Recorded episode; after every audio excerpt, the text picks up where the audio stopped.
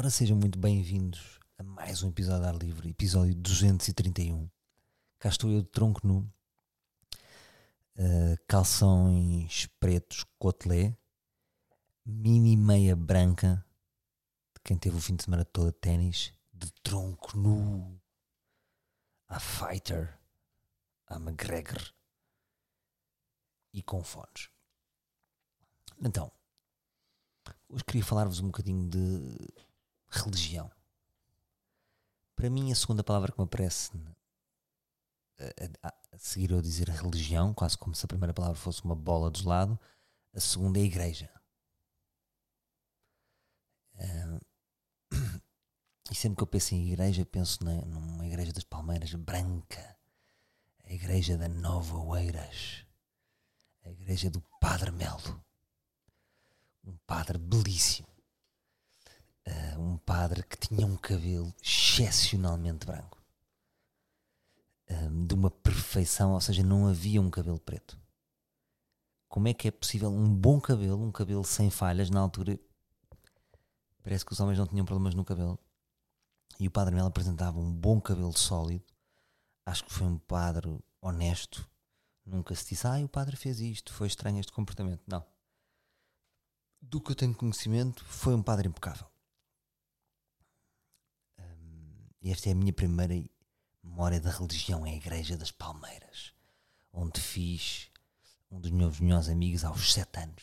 Conhecemos-nos na catequese. Eu gostava de ir à catequese, não era um sonho que eu tinha. Aí eu vou à catequese, bora! Não era. É importante ir à catequese. Então fazíamos algo que era importante e que os pais diziam que era importante que os pais ainda tinham forças para dizer que é importante. Claro que antes disso fui batizado. E não só fui batizado, como uh, eu não sei se já tive a oportunidade de vos dizer que eu fiz de menino nas palhinhas nessa mesma igreja do Padre Mel.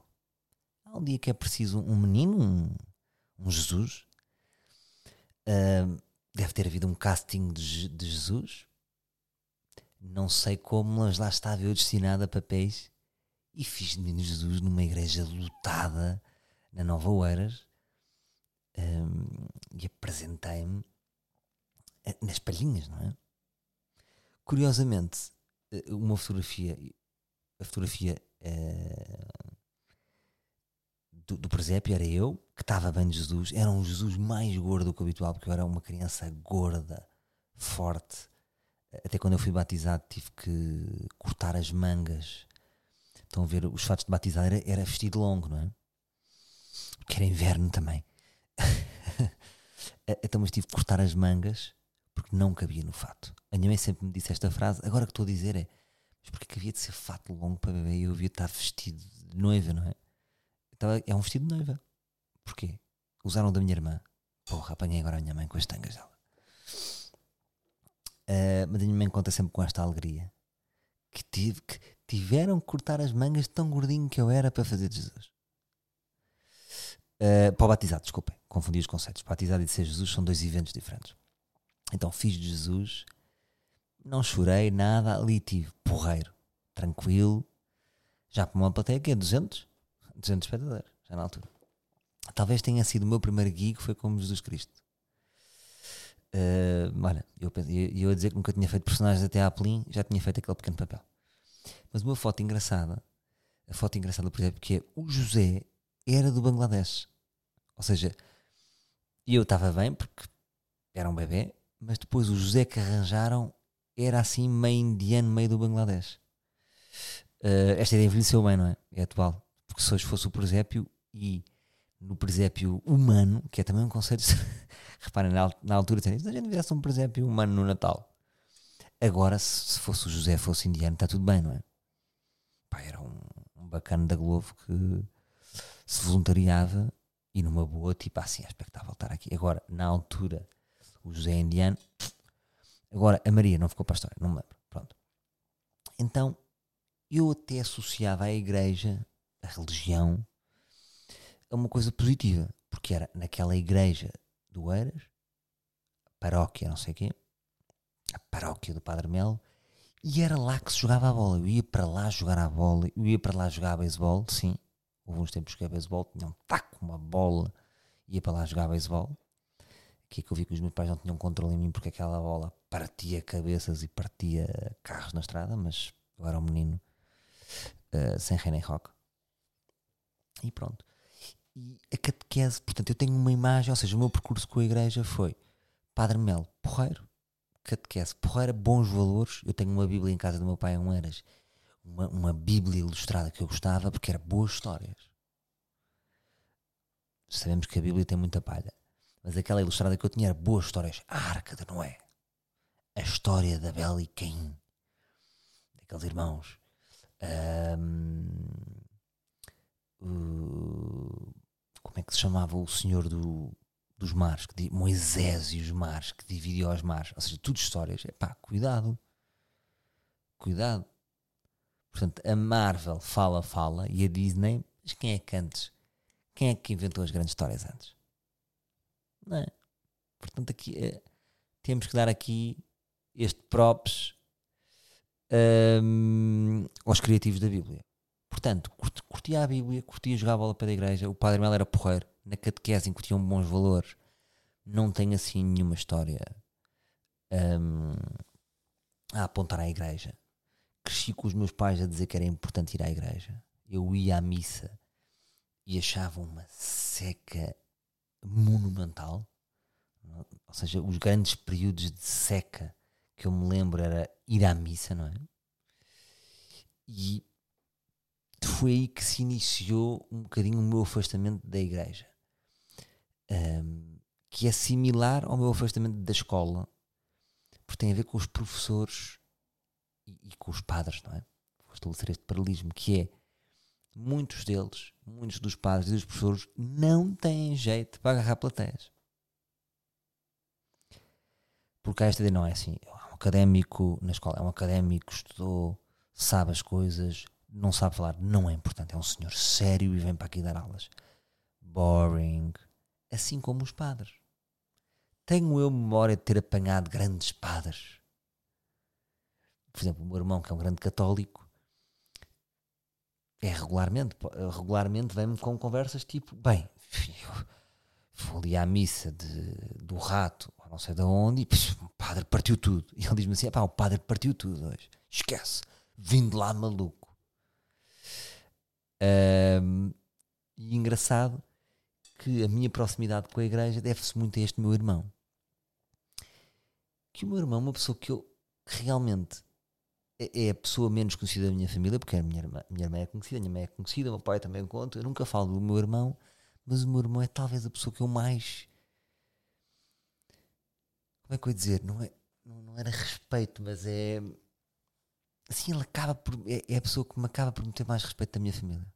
Porque ele batia-me em puto dava-me murros e dizia-me assim: Agora vou-te dar um murro para pa chorar. E eu chorava. E agora dizia: Mas agora vou-te dar um murro para rir.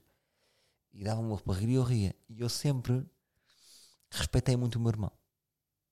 Não sei porquê. Porque depois também era o meu irmão muito próximo. Lá estava, cumpria, estava. Era um homem de dados. Mais do que palavras, era um homem presente. Presente na minha vida toda. Presente a ajudar-me nas coisas. Presente a safar-me em esquemas presente a dar-me pequenas dicas de vida que até hoje eu digo aos meus filhos. Por exemplo, o meu irmão dizia-me isto: puto. Ou seja, é, era diferente dos pais, era puto. Imagina, estávamos na rua com um grande vendaval e ele dizia-me: puto, respira pelo nariz. Nunca respires pela boca. Quando está vento e está frio, respira pelo nariz, que o nariz tem mais filtros, a boca não tem filtros. É pá, curti. Curti as coisas que o meu irmão me ensinava. Ou quando ele tinha um Fiat 127 e para poupar a gota desligava o carro nas descidas. Ou quando ele, o meu pai não queria comprar uma forma para fazer hambúrgueres, ele ia buscar carne picada e construiu em Legos uma forma de hambúrguer. Ou como ele fazia tipo um F-16 em Legos. Ou como ele inventou, eh, íamos para casa, íamos para um, um Algarve de férias e ele no terraço criava um campo de ténis, mini campo de ténis. É sempre um irmão muito presente e era sempre uma energia muito positiva. E o meu irmão sempre foi muito católico. Ao ponto de, se o meu irmão não fosse um homem viril, heterossexual, oh, ele teria sido padre. Porque ele adora a religião, adora a fé, uh, é um católico que eu diria invisual. No sentido, para não chamar cego, não, um católico que segue, a vida toda discutíamos, ele dizia, tu não percebes, puto, e, e depois dava-me grandes sermões, uh, como o Santo António dava, dava aos peixes, São Miguel dava ao Ser Bom Salvador. E portanto, a minha dúvida de fé persiste também um pouco neste amor que eu tenho pelo meu irmão. Eu gosto tanto do meu irmão que a fé dele não me faz assinar já a 100% que eu sou ateu. Se o meu irmão morrer amanhã, que torne-me ateu. A não ser que ele morra e deixe esta dúvida em mim. Porque ele é, sempre foi a minha. O meu, o meu contraditório em relação. Mas pronto, agora voltando um bocadinho atrás. Sempre me afastou a falta de capacidade de, de, de, de, alguém não agarrar uma plateia. Então, se tem lá uma plateia, não, eu sei que não é um espetáculo, mas estão pessoas a ouvir, temos de cativá-las. E os padres. Eu não me lembro do Padre Mel. Eu sei que o Padre Mel era muito respeitado, não me lembro bem das homilias do Padre Mel. Mas a maior parte dos padres que eu apanhei ao longo da minha vida, não quero estar a destacar porque eu também não tenho esse conhecimento de padres um, para dizer assim: não, este padre vale a pena. Um, quer dizer, eu tenho um, um, padre na minha família que é o padre Vasco Pinto Magalhães, e esse padre eu gosto porque também é um padre que é da minha família. Sempre foi muito respeitado na minha família e de facto é um padre que eu gosto e que, e como sei também de todas as histórias, histórias de, de bastidores, não é histórias de bastidores, porque eu não tenho essa, porque é um primo, é primo direito do meu pai. Um, mas sei tipo do seu caráter, da sua honestidade, e isso também, talvez, para além do meu irmão, é uma presença que está perto da minha família e que me faz ter a dúvida. Aliás, foi, foi foi o, o Padre Vasco que batizou a minha filha Maria Antónia. Hum, curiosamente, eu tenho dois filhos, como vocês sabem. A minha filha é batizada e o meu filho já não batizamos. Porquê? Porque, tal como o casamento, há muitas. Nós temos um imaginário do que é a felicidade, não é? De casar de branco, o homem casar de fraco, entrar pela igreja. E se nós não, não, não atingimos esse, esse, esse imaginário que está enraizado em nós, há uma sessão de falhanço. Há uma sessão, uma sessão, há uma sessão, é mesmo assim, uma, uma serpente, uma serpente sensação de falhanço. Por isso é que muitas pessoas querem casar, mas na realidade não querem. Uh, o mundo está cheio de pessoas que querem, que acham que é, que é aquilo que querem, não querem. Um, e tal como o casamento, o, o batizado eu diria que é um spin-off do casamento porque é, é aquela chapa 5, não é? Até porque crescemos com medo de quem não é abençoado pelo Senhor eh, é meio um doido de Ivanas. O meu próprio irmão não me diz isto, mas diz-me. Um, só que, como eu tive o primeiro filho, há, há medos que estão enraizados em todos nós, não é? Então com medos irracionais, que tentei cumprir essa expectativa e é quase tipo uma ideia de perfeição, está tudo a correr bem, só falta um cão e, e batizar e, e, casar. Avançámos para um batizado. O que é que se passou? Um bocadinho foi uma discussão aqui em casa. Eu tinha, eu tinha as, minhas, as minhas questões, mas muitas vezes nós cedemos, não é? Cedemos porque se o outro quer, nós cedemos se o outro quer, também nós confiamos no outro e deixamos-nos ir no outro. Mas pronto, o que é que concluímos? Que após o batizado nunca mais nos apresentámos numa igreja, a não ser para casamentos. E em boa verdade, vou dizer isto, chegamos sempre tarde aos casamentos. Portanto, confesso-me aqui, olha, vou fazer uma confissão. Isto é um bocado confessionário. Todos os casamentos que eu vou, eu faço de propósito e chego nos últimos 5 minutos, e agora é uma vergonha, mas vou dizer, e, e Deus me perdoe, ora, agora foi mesmo a calhar, às vezes vou-te diretamente ao copo d'água, sem passar pela casa da partida e sem receber dois contos. Um, porquê? Porque me sinto longe, é? Me sinto longe. Mas pronto, uh, já vamos a esta, esta, esta, uh, esta pasta. Como nós, depois eu senti que era católico, não federado, uh, mas mais do que isso, chumbei por faltas, a católico, aqui em casa chumbamos por faltas, com que cara é que eu ia batizar o meu segundo filho? Até depois um falhanço com o Padre Vasco, é? Nem tinha cara. Tem ido à igreja? Tem, tem. Não posso estar a mentir a um familiar. Então, de repente, tenho um filho batizado e outro não é batizado. Agora vou ver. Ah, olha, o filho não foi batizado. Tá, tão, estás a ver? Pronto. Só se metem merdas o puto. Caraças, bora lá, bora lá batizar. Ou de repente é ao contrário. Ui, a filha batizada, esquece, caos. Melhor é não batizares. E a pergunta é: será que isso interfere? É que nós crescemos com este medo. É que há um que é abençoado e outro que não é. Mas como é que Deus, se é Deus e é. Se Deus é, se Deus é como a água e Deus é fixe e Deus é vida, não, se Deus é como a água e a água é vida, Deus é vida, porque é que Deus não abençoa toda a gente? Só os que metem água e que estão vestidos de noiva. Também de, agora deixas com esta, não é? Uh, então, no fundo, este, este, este, este episódio é, é, sobre incoerência religiosa, não é? Há aqui uma, uma, uma espinha que me atravessa de educação de valores católicos. Há um lado contra a cultura meu de, ser do contra. Há um lado que avanço para ser dissidente. Mas em mim germinam alguns medos, alguns medos. Não é que eu pense nisso, não é? Um, mas reparem na incoerência: tenho um filho batizado, o outro, o outro não é batizado. Uh, nunca casei pela igreja. A primeira vez que casei, casei pelo civil.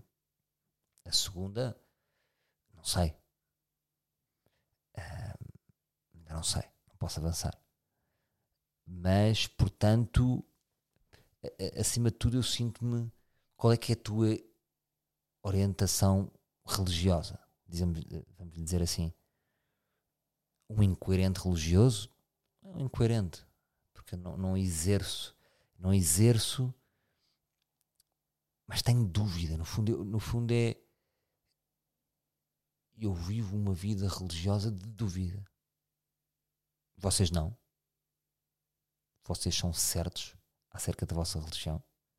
Porque eu imagino, quando eu imagino Deus, eu não imagino. Eh, claro que não, não, não acredito no criacionismo, não é? Não acredito na costela que sai de Adão e. e não acredito. Um, sou mais um evolucionista, não é? Acredito na teoria da evolução.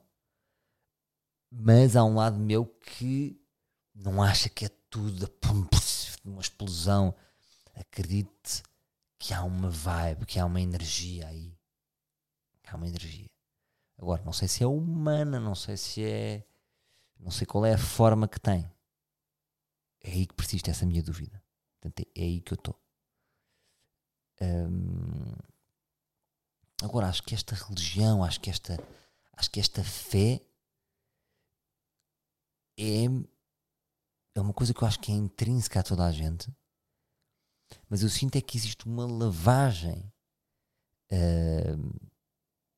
quase uma lavagem cerebral de cada país, de cada cultura, de cada nação, não é? Porque se eu nascesse no Médio Oriente, teria, minha cabeça tinha sido levada de outra forma. É quase que a geografia define uh, a maneira como nós pintamos as nossas crenças, não é?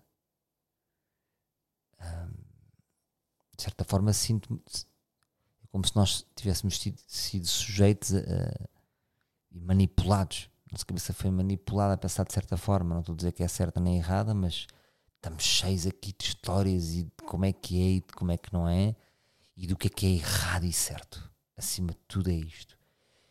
Eu não dou, não dou uma educação católica aos meus filhos, porque não os meto em escolas católicas, porque eu acho que eu hesito nisto, que é a ordem de valores que é passada pela Igreja, de facto hum, não me fez mal, até me ajudou a, a situar, ajudou-me a situar e ajudou-me a decidir na vida entre o bem e o mal. Eu acho que tenho isso muito presente e, e vocês que, que ouvem este podcast sentem isso também, talvez. Hum, só que não sei até que ponto é que isso também não nos pesa. E, e por isso muitas vezes tenho ali um, uma voz que me chama para religiões mais eh, como o budismo, religiões onde a leveza é mais incitada. Mas também não sei se lá está, se é outra lavagem e como o budismo é pintado que me leva para aí. Mas acredito que esta noção do bem e do mal também me corrói muito do que é, que é certo, do que é, que é errado, do que é, que é certo. E às vezes apetece-me libertar-me disto tudo, do que é, que é o bem, do que é, que é o mal e de, desta moral, não é? Porque a moral. Hum, eu tento me libertar agora um bocado da moral, porque hum, posso guardar para mim o que é que eu acho bem e o que é que eu acho mal, mas muitas vezes a, a moral é uma roupa para julgar os outros, não é? Para nos posicionar a nós e. e não sei. Ah, eu acho que a palavra moral e a moral uh, há algo que me pesa e que me faz sentir que, que, que nos devíamos libertar disso.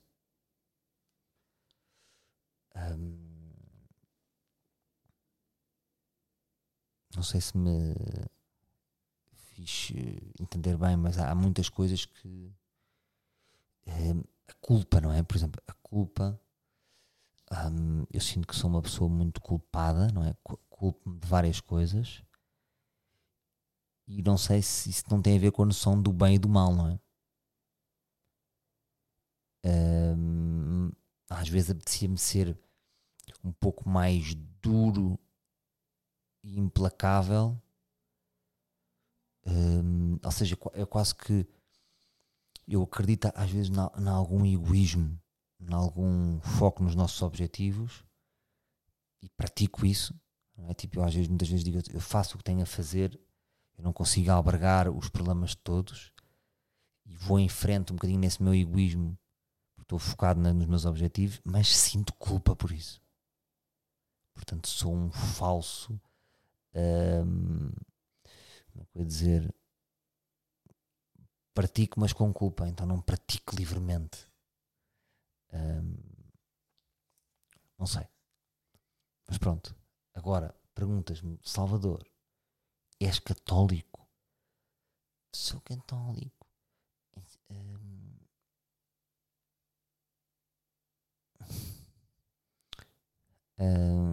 Não, não me apetece. Como é que eu ia dizer? Não me apetece referir-me a mim, nem ter que me situar nesses moldes. Não é? não sei. Não sei o que vocês acham também de vocês. Vocês sentem que são católicos. Aquela coisa. Sou católico, sou católico não praticante. E ficamos assim. Sou ateu. Por exemplo, uma, das coisas que me irrita muito também é os ateus. A pessoa que diz que é ateu muito rápido normalmente irrita-me. Porque eu já percebi que é uma coisa que é um tipo de pessoa que me irrita. Um, porque tem, certeza é muito rápido. Já fechou, já pensou, já coisa. E é a condescendência que também tem com as pessoas que têm fé que me ou seja, eu acho que um, um ateu, ateus com certinha logo que são ateus, é também com aqueles católicos, muito católicos, que acham que é o céu. Como é que, como é que as pessoas têm certezas tão grandes de coisas tão profundas? Não é? E acho que quando a pessoa diz que é ateu, ela no fundo está a dizer: o que eu ouço é isto. Mas claro, isto quer dizer qualquer coisa também dentro de mim, que é. Uh, não, eu sou inteligente. não acredito. é o que eu ouço. Um, uau, és ateu. Yeah, és um gênio. Tu juntaste dois mais dois e sabes que isto é tudo uma tanga. Um, mas estava aqui, gostava de arranjar aqui uma definição para mim em termos religiosos. uh, mas também a pessoa está em dúvida, também, não, também é assim. Fica a, a, vida toda ao abrigo da dúvida. Um, sou misterioso. Mas não é uma coisa que tipo. Por exemplo, eu, eu se calhar até posso um dia chegar a esse ponto, mas não é uma opção minha a religião eu sinto que eu vou buscar felicidade e preencho um, o meu vazio e as minhas dúvidas com outras coisas e, há, e sinto que a religião é, é, das últimas coisas que eu vou recorrer, não sei explicar. É quase uma coisa que eu vou dizer isto. Eu não preciso de religião. Acabei de dizer isto. Não preciso. Imagina, não vais à missa o ano todo, não sinto essa falta. Não sinto falta dessa religião. Não sinto falta da prática de. É como se tivesse sido uma experiência que eu tivesse passado. Já, imaginem, é como judo. Foi uma ferramenta que me deram. Aprendi judo, nem fui até ao Centrão Preto. Fiz só até ao Laranja. Epá, depois acabei por desistir e está tudo bem. Curto o judo, respeito quem faz judo, mas não, não me é essencial. É curioso, não é? Acho que há tantas coisas, imaginem, por exemplo, só com literatura, preferiam religião ou literatura, se pudessem escolher. Imagina, só com literatura. É, quase que sou mais crente em literatura ou em cinema. Isso faria-me falta. Imagina, não pode ver. Não há cinema. Ei, que merda. Literatura. Que merda. Agora, é pá, acabou a igreja. Sabes da igreja? A igreja fechou. A igreja fechou, pá, com isto, os casos de assédio, pá. Uh, fechou, fechou. Ah pá, fechou a malta já. Uh, mas ao mesmo tempo, ao mesmo tempo que parece que todos os anos a, a, a, igreja perde seguidores, depois como há aqueles eventos das jornadas, pum, aparecem numa força gigantesca, não é? E também tem que se dizer isto. Que é, nas jornadas, de facto, porque, ou seja, não vi muita malta dizer isto, ou seja, mal, bem, não sei o quê. Mas de facto, aquele tipo de turismo não fez mal. Ou seja, não houve desacatos, não houve merdas. Um, o que também quer dizer um bocadinho daqueles valores, ou não? Percebem o que eu digo? Um, foi uma malta que veio numa boa.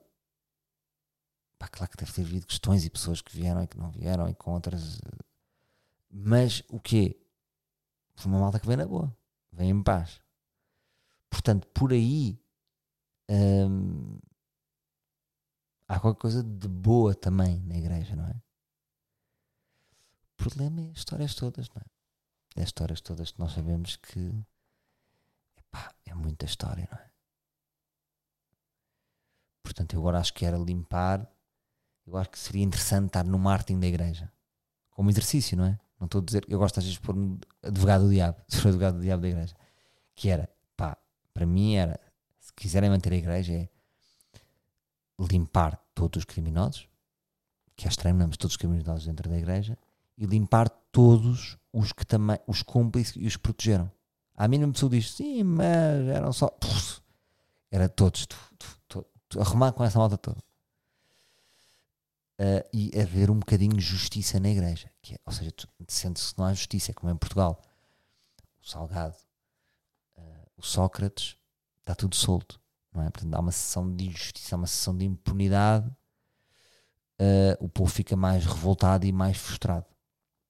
Portanto, se não há uma sensação de justiça na igreja, também contribui para um ambiente de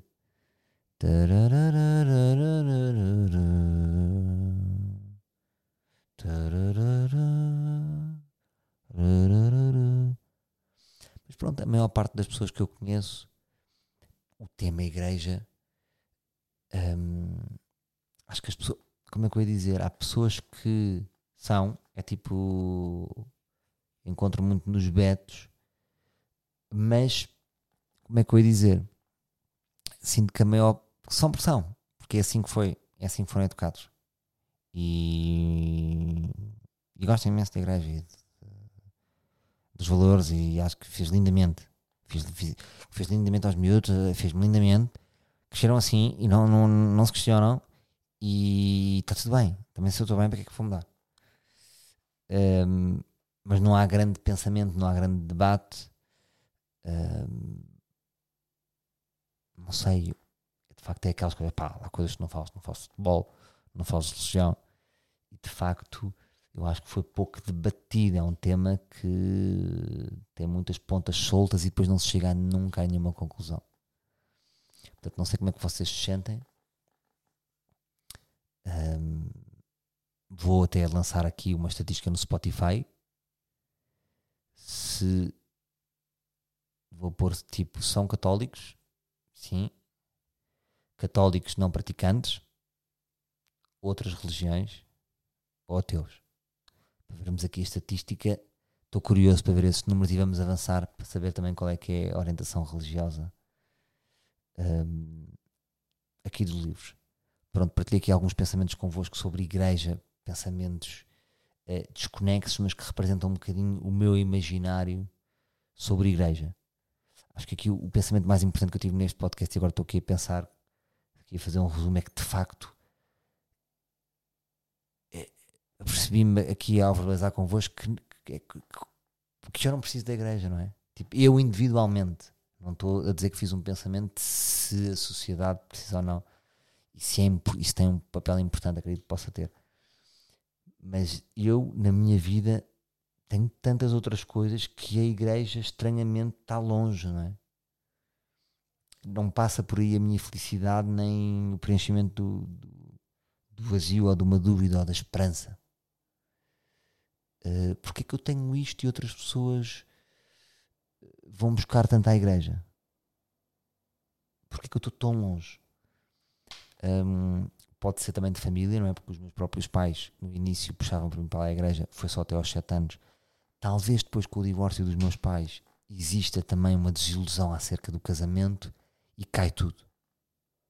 Porque eu lembro-me, eu também vos posso dizer isto, imaginem, eu já fui casado, a seguir a ter-me separado, e eu próprio sou padrinho de alguns casamentos e, e passei, é como também tirasse o peso de ser padrinho. Tipo, ah, malta, eu já fui casado, isto não é verdade. Hum, isto não é assim tão importante. Estamos aqui só a brincar a um baile de máscaras. Tirei esse peso todo. E acho que os meus pais também talvez tenham tido essa desilusão e esse desinteresse, embora eles tivessem sempre disfarçado como quem diz Deus é importante e a igreja também, eu vi nos olhos deles essa desilusão. Talvez as duas coisas estão relacionadas, não é? Porque no, nos casamentos há aquelas promessas. Não sei. Um, e pronto. Os meus filhos são dois miúdos com muito desligados, mas sabem, por exemplo, agora sabem quem é o Papa. Sabem quem é o Papa. Uma vez a minha filha entrou na igreja e fez de impressão disse: Porquê que aquele senhor está tão triste? Era Jesus Cristo? Uma pergunta pura e boa pergunta. Entrou na igreja e pergunta porquê é que aquele senhor está tão triste. Ou seja, sem nenhum ensinamento, sem nenhuma cassete, foi o que pensou e o que sentiu. Aquela vibe pesada da igreja, não é? Porque é que uma igreja tem tanto, é tão pesado.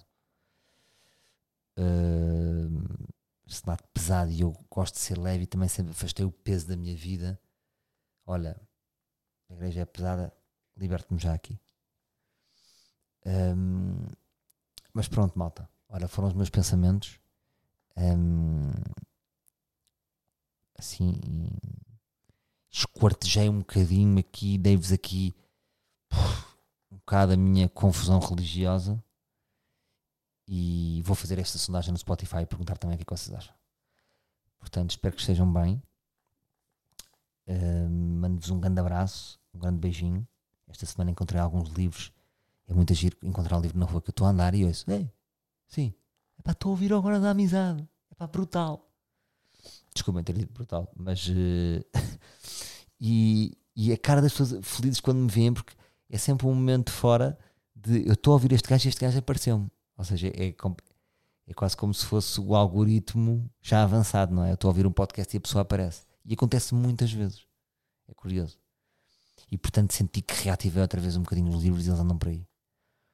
Um, obrigado pelo vosso apoio, pelos vossos comentários. Vou deixar a sondagem no Spotify e muito obrigado também não tenho a noção de quantos livros uh, mostraram interesse no espetáculo Plim, mas um, foi uma loucura de vendas senti um grande alívio, sabem? Que é que a pessoa sente. Vocês podem pensar, e o gajo está todo contentão ali, e se calhar imaginar-me com não sei que maneira imaginam, mas acima de tudo, quando corre bem, o que eu sinto é um alívio, sabem? De os meus sonhos não eram uma loucura e vai acontecer e olha, vou conseguir pagar a toda a gente e, e, e é um e, e, tipo foi o primeiro suspiro o primeiro grande suspiro agora da segunda season foi uh, pronto agora vamos abrir mais umas datas para quem me pergunta. Aqui entre nós livros ninguém nos ouve ainda vamos abrir mais três ou quatro coliseus de Lisboa. E para já só vos digo isto.